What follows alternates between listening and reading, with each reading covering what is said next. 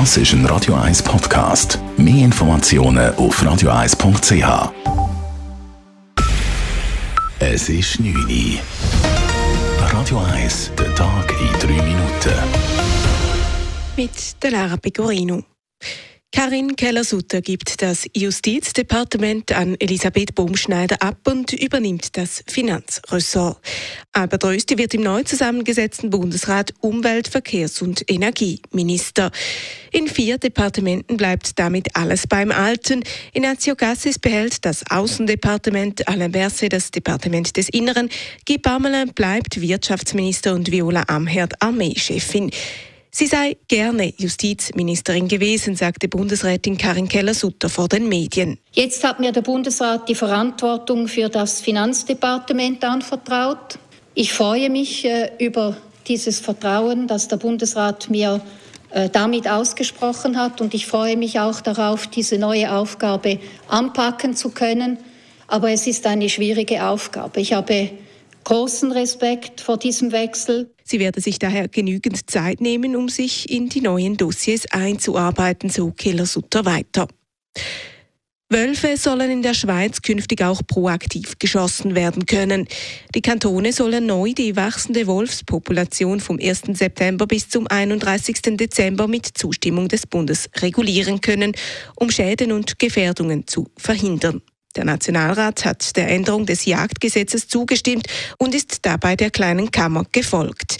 Der proaktive Eingriff auch in ganze Wolfsrudel darf aber die Population nicht gefährden und muss zum Schutz von Lebensräumen und Artenvielfalt nötig sein. Die Geschäftsprüfungskommission des Zürcher Kantonsrates nimmt den Datenskandal bei der Justizdirektion unter die Lupe. Vergangene Woche wurde bekannt, dass Festplatten der Justizdirektion zwischen 2006 und 2012 falsch entsorgt wurden und so mutmaßlich sensible Daten in das Drogen- und Rotlichtmilieu geraten sind.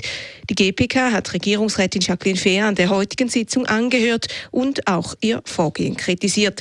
So hatte die GPK vom Ausmaß des Vorfalls sowie vom Abschluss einer entsprechenden Administrativuntersuchung und deren Ergebnissen bis vor kurzem keine Kenntnis, sagt Kommissionspräsident Beat Habecker. Das wäre schon die Aufgabe der Justizdirektion, uns als GPK darüber ins Bild zu setzen. Das haben wir ihr auch gesagt. Das hat sie auch bei uns so akzeptiert. Und ähm, insofern ähm, können wir jetzt hier vorwärts schauen und die entsprechenden Untersuchungen zu dem aufnehmen.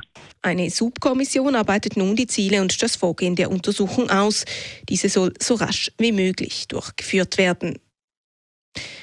Nach der Freilassung der US-Basketballerin Britney Griner in Russland hat US-Präsident Joe Biden die Athletin als große Amerikanerin gewürdigt. Sie repräsentiere das Beste von Amerika auf ganzer Linie, sagt Biden bei einer Ansprache im Weißen Haus.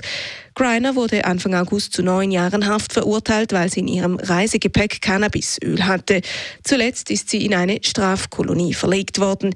Sie wurde nun in einem Gefangenenaustausch gegen den in den USA inhaftierten russischen Waffenhändler Viktor Baut freigelassen. Radio 1 Wetter. Durch die Nacht tut es immer mehr zu. Morgen schneit es dann bis in tiefe Lagen und örtlich ist mit winterlichen Strassenverhältnissen zu rechnen.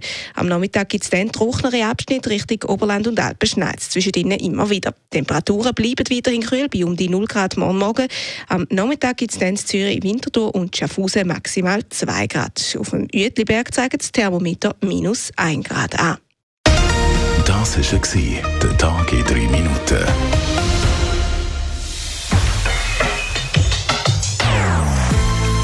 Non-Stop Music auf Radio 1. Bei uns klingt Musik einfach besser. Non-Stop. Radio 1.